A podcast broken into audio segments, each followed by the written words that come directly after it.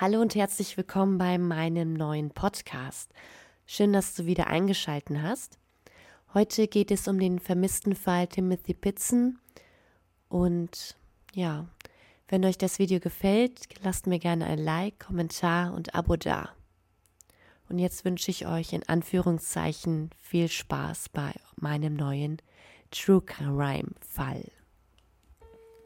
Sich zu verabschieden ist etwas, das wir fast jeden Tag tun, aber wir denken dabei nicht an einen dauerhaften Sinn.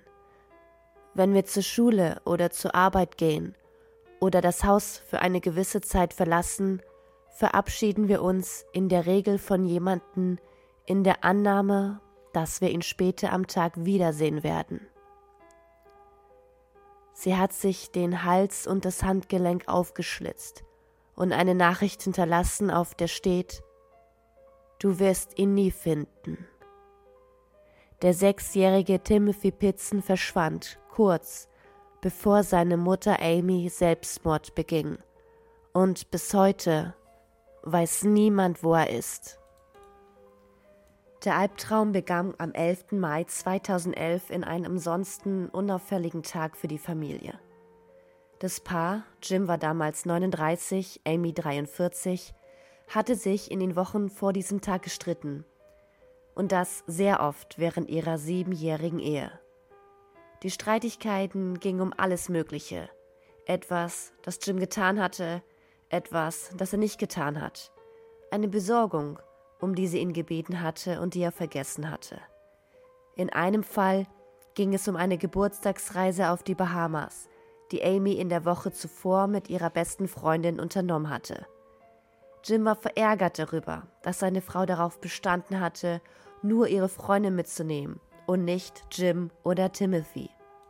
Die Streitigkeiten zwischen den beiden waren mitunter sehr ernst. Im Jahr 2008 hätten sie sich beinahe scheiden lassen, als Jim Nachrichten zwischen seiner Frau und ihrem Ex-Mann entdeckte, in denen Pläne für ein Rendezvous besprochen wurden, während Jim nicht in der Stadt war.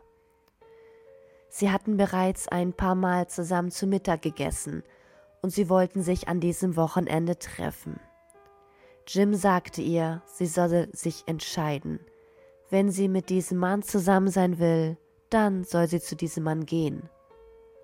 Sie werden sie scheiden lassen und er wird einen Weg finden, das Sorgerecht für Timothy zu bekommen.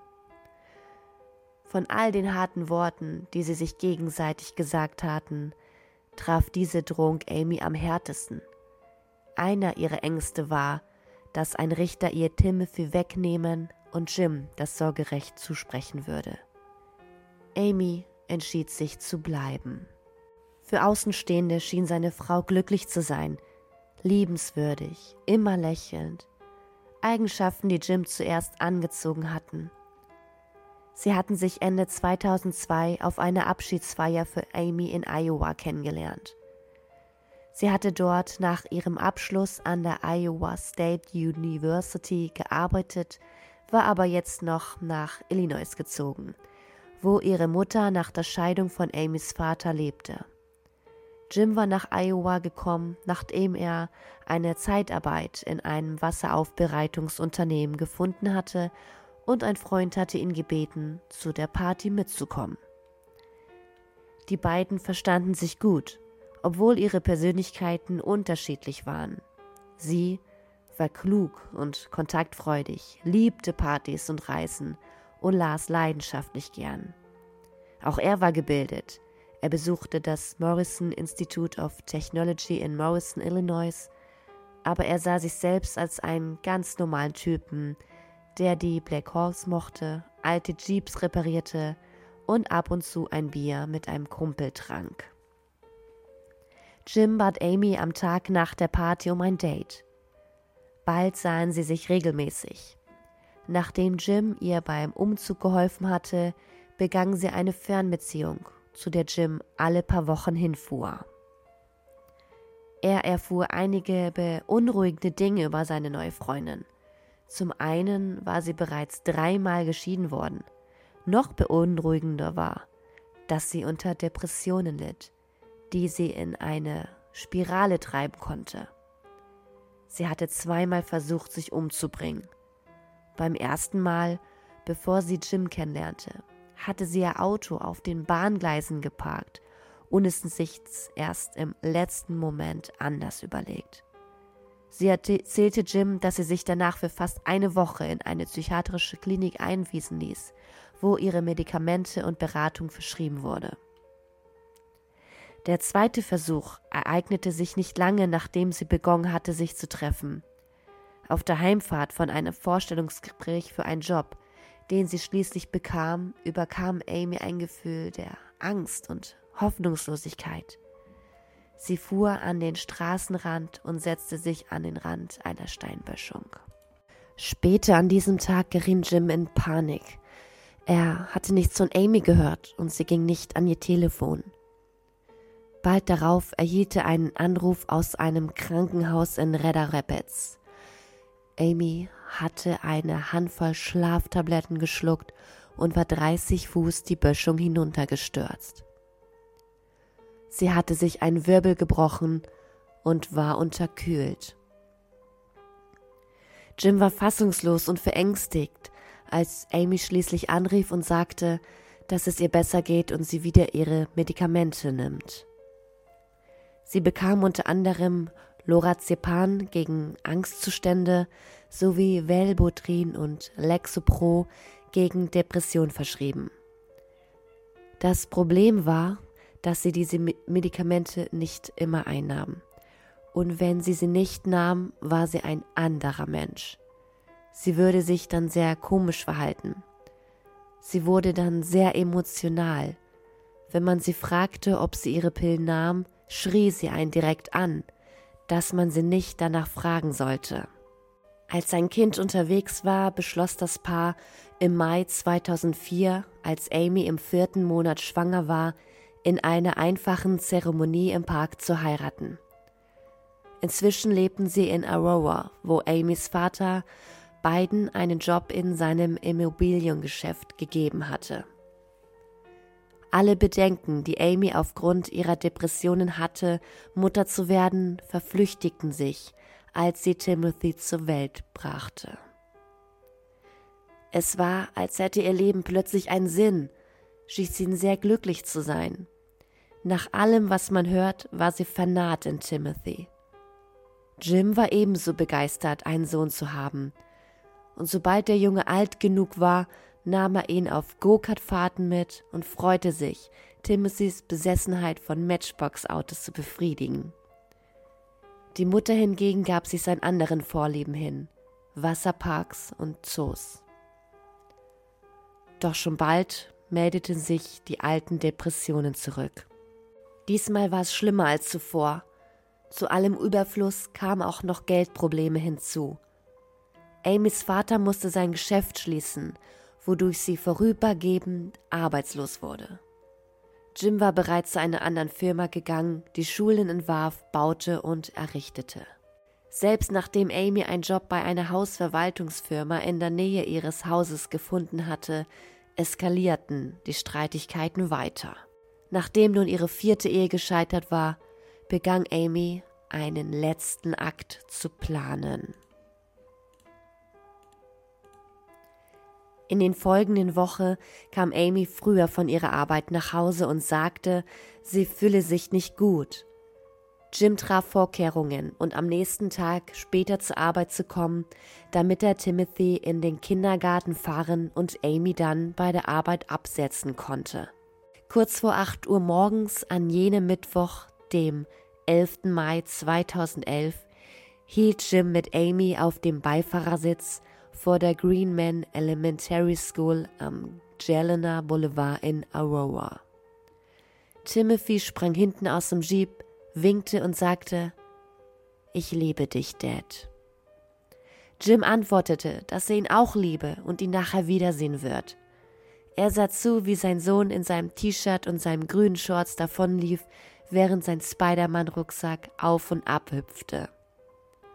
Im Auto vor Amys Arbeitsplatz küssten sich die beiden und sagten sich, dass sie sich lieben würden, und Jim fuhr kurz zu seiner Arbeit. Gegen 10.30 Uhr am Ende des kurzen Kindergartentages lenkte er sein Jeep auf den Parkplatz der Schule und ging hinein, um seinen Jungen zu holen. Eine Lehrerin an der Anmeldung schaute ihn verwundert an und fragte, was er hier mache. Jim antwortete, dass er seinen Jungen abholen möchte, und die Lehrerin teilte ihm mit, dass Amy dieses bereits abgeholt hätte, da es wohl einen Notfall gegeben hat. Wütend begann Jim, Amy anzurufen. Keine Antwort. Er hinterließ eine Nachricht. Keine Antwort. Er ging wieder an die Arbeit, konnte sich aber nicht konzentrieren. Er nahm sich für den Rest des Nachmittags frei. Irgendetwas war im Gange. Er dachte, dass sie immer noch wütend sein müsste wegen dem Streit über die geplante Reise mit ihrer Freundin. Das war nicht ganz unüblich. Wenn Amy besonders wütend war, nahm sie sich für ein paar Stunden oder länger frei. Sie fuhr irgendwo hin, um ihren Kopf frei zu bekommen. Ungewöhnlich war dieses Mal, dass sie Timothy mitnahm. Als Jim sich etwas beruhigt hatte, hinterließ er Amy eine weitere Nachricht, dass er nicht sauer wäre, Sie sollte doch einfach sagen, was los ist. Stunden vergingen. Jim machte sich zunehmend Sorgen. Er begann zu telefonieren und erreichte Amys Schwester. Sie hätte jedoch auch nichts von ihr gehört. Jim hatte zunächst den Drang widerstanden, die Polizei zu rufen, weil er immer noch hoffte, von ihr zu hören. Aber es gab zu viele Sachen, die ihn beunruhigten.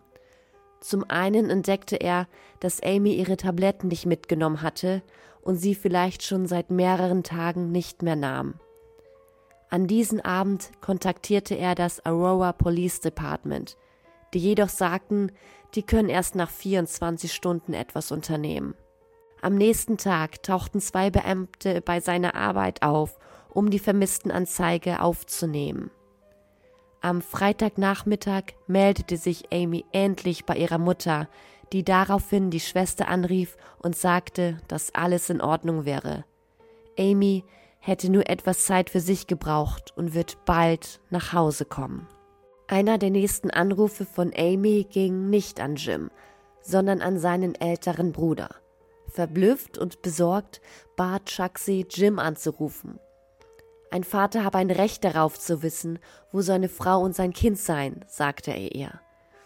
Amys Antwort fand der Bruder beunruhigend.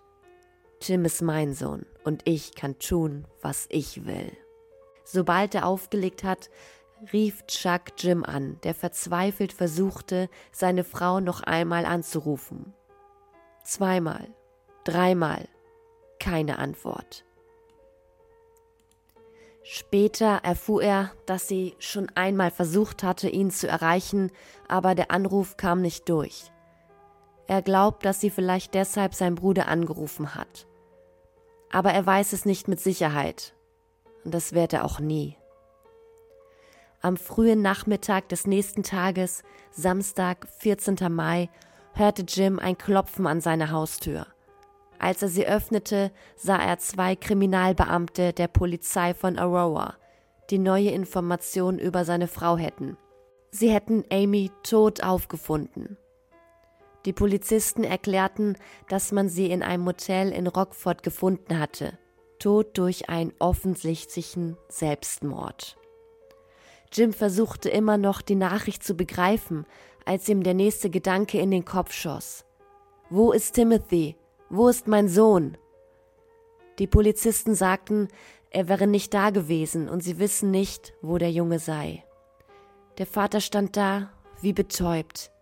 Amy war tot. Timothy war verschwunden. In den folgenden Stunden erfuhr Jim von dem Abschiedsbrief, den Amy im Hotelzimmer hinterlassen hatte. Ein Brief, den die Polizei für die Medien immer nur umschrieben hat. Zwei weitere Briefe von Amy, einer an ihre Mutter und einer an ihre beste Freundin, die mit der, ihr, mit der sie auf den Bahamas war, trafen am nächsten Tag ein und spiegelten den Inhalt des Motelbriefs wider. Ich habe ihn an einen sicheren Ort gebracht, schrieb sie an ihre Mutter. Er wird gut versorgt sein, und er sagt, dass er dich liebt. Bitte wisse, dass es nichts gibt, was du hättest sagen oder tun können, was meine Meinung geändert hätte. Während die Ermittler diese Nachrichten nach Hinweisen durchforsteten, begannen sie auch, die letzten drei Tage von Amys Leben zu rekonstruieren. Anhand von Handydaten, Überwachungsvideos und iPass-Aufzeichnungen konnten die Ermittler eine rasante 500-Meilen-Reise rekonstruieren, auf, das, auf die sie mit Tim mitnahm und sie durch sechs Bezirke in Illinois und Wisconsin führte, mit Stops in zwei Wasserparks und einem Zoo. Fast unmittelbar nachdem Jim Amy an jedem Mittwochmorgen zur Arbeit gebracht hatte, kehrte sie mit ihrem eigenen Auto, einem blauen Ford Expedition, den sie an ihrem Arbeitsplatz geparkt hatte, zu Timothys Schule zurück. Das Überwachungsvideo zeigt, wie sie um 8.15 Uhr durch die Glastüren der Schule zur Rezeption geht. Etwa 20 Minuten später erscheint Timothy in der Lobby. Amy ergreift seine Hand, hält ihm die Eingangstür auf und folgt ihm nach draußen. Gegen 10 Uhr vormittags fuhr sie in eine Autowerkstatt in La Grange, was darauf schließen lässt, dass sie wusste, dass ihr Geländewagen für die hunderte von Kilometern, die sie fahren wollte, in gutem Zustand sein musste. Man sagte ihr, die Reparaturen würden einige Stunden dauern. Einer von Tims Lieblingsplätzen, der Brookfield Zoo, war nicht weit entfernt und ein Mechaniker setzte die Mutter und ihren Sohn dort ab. Sie kehrten am Nachmittag in die Werkstatt zurück, um den Geländewagen abzuholen und fuhren dann etwas mehr als eine Stunde nach Norden zum K-Lime Cove Water Resort in Guarani. Sie verbrachten die Nacht dort und ignorierten die zunehmend panischen SMS und Sprachnachrichten von Amys Familie.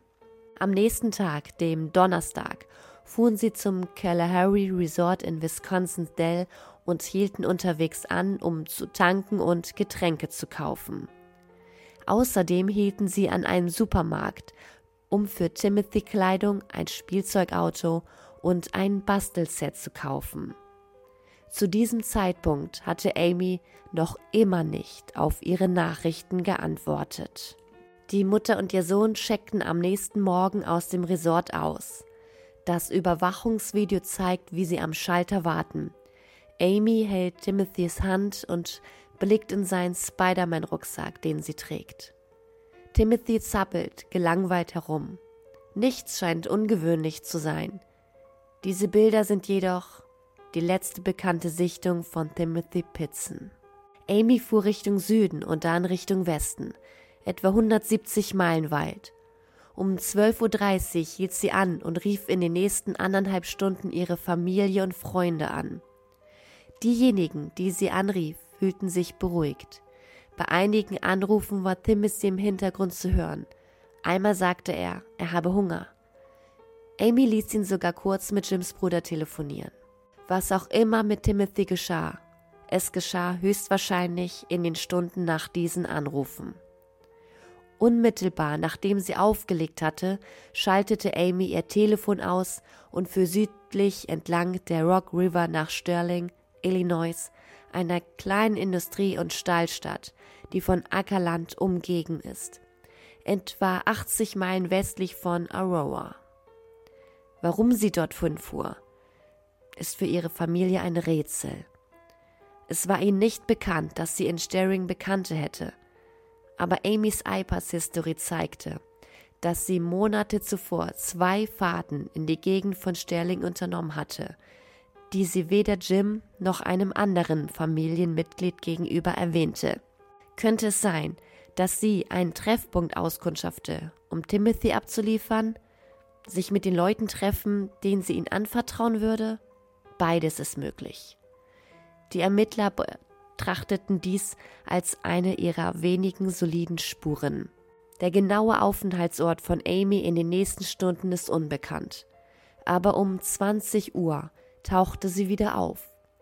Eine Überwachungskamera zeichnete sie allein in einem Sullivan's Foods in Winnebago bei Rockford auf.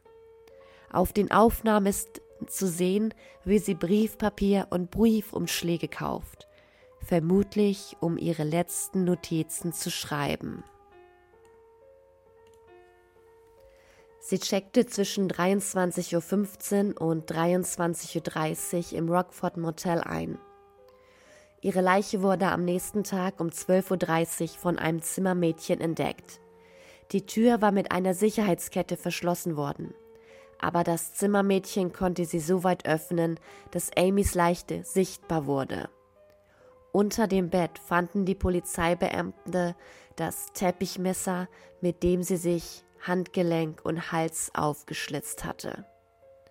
Sie fanden auch eine teilweise aufgebrauchte Flasche Triaminic, ein flüssiges Husten- und Erkältungsmittel für Kinder, und Timothys Kinderausweis. Amys Notiz enthielt auch eine Nachricht an das Motelpersonal, dass es ihr leid tue, dass es hinter ihr aufräumen müsse. Die Ermittler waren ermutigt, dass weder Timothys Rucksack noch die Spielsachen, die seine Mutter ihnen gekauft hatte, darunter ein Hot Wheel Starter-Set und ein Spielzeug-LKW, im Motel gefunden wurden. Ein Hinweis darauf, dass sie noch bei Timothy sein könnten. Am nächsten Tag führten zahlreiche Beamte des Aurora Police Department, des FBI, des US Marshal Service und anderer Behörden eine erste Bodenuntersuchung durch und durchkämmten Landstraßen und Parks in der Nähe von Sterling nach Hinweisen auf Timothys Verbleib. Es wurde nichts gefunden. Die Ermittler beklebten Amys Route mit Flugblättern mit Timothys Fotos. Jim trat in den Lokalnachrichten auf, um über Timothys Rückkehr zu plädieren. Das Nationale Zentrum für vermisste und ausgebeutete Kinder wurde alarmiert und Timothy wurde in den Datenbank aufgenommen. Mögliche Sichtungen trugelten ein, aber keine bestätigte sich. Die Ermittlungen gingen weiter, aber die Spuren führten zu nichts. Nach drei Monaten bestätigte die Polizei, dass das Blut, das sie auf dem Rücksitz von Amys Geländewagen gefunden hatte, von Timothy stammte. Oberflächlich betrachtet schien dies der erste Beweis dafür zu sein, dass Amy ihren Sohn etwas angetan haben könnte. Die Behörden akzeptierten jedoch die Erklärung der Familie, dass das Blut wahrscheinlich von einem starken Nasenbluten stammte, das der Junge kurz vor seinem Verschwinden im Fahrzeug hatte. Ende Dezember untersuchte die Polizei dann eine mögliche Sichtung von Timothy in einem Denny's Restaurant in North Aurora. Doch als sie das Auto ausfindig machten, mit dem der Junge weggefahren war, stellte sich heraus, dass er der Sohn des Fahrers war. Eine weitere falsche Spur, eine weitere falsche Hoffnung. Mit der Zeit hat Jim gelernt, besser mit der ständigen Quälerei umzugehen, nicht zu wissen, was mit seinem Sohn passiert ist. Die Therapie hat ihm geholfen, einen Teil seiner Wut loszulassen und sich keine Vorwürfe mehr zu machen. Und Amy in gewissem Maße auch, denn er hat verstanden, dass ihre Depression ein dunkles Loch war, aus dem sie nicht entkommen konnte. Vielen Dank, dass du bis zum Ende dran geblieben bist. Ich hoffe, es hat dir gefallen. Hm, was meinst du? Was ist mit Timothy passiert? Also meine Theorie ist, dass ähm, ja, er leider nicht mehr lebt. Ich denke, die Mutter hat ihn umgebracht, bevor sie sich selbst das Leben genommen hat. Ja, traurig, aber ich denke, das wird sein. Erzähl mir gerne, was du davon hältst, von dem Fall. Und lass es mich gerne in den Kommentaren wissen. Ich würde mich natürlich auch sehr über ein Like, einen Kommentar oder auch ein Abo freuen. Vielen Dank fürs Zuhören und ich wünsche euch noch einen schönen Tag.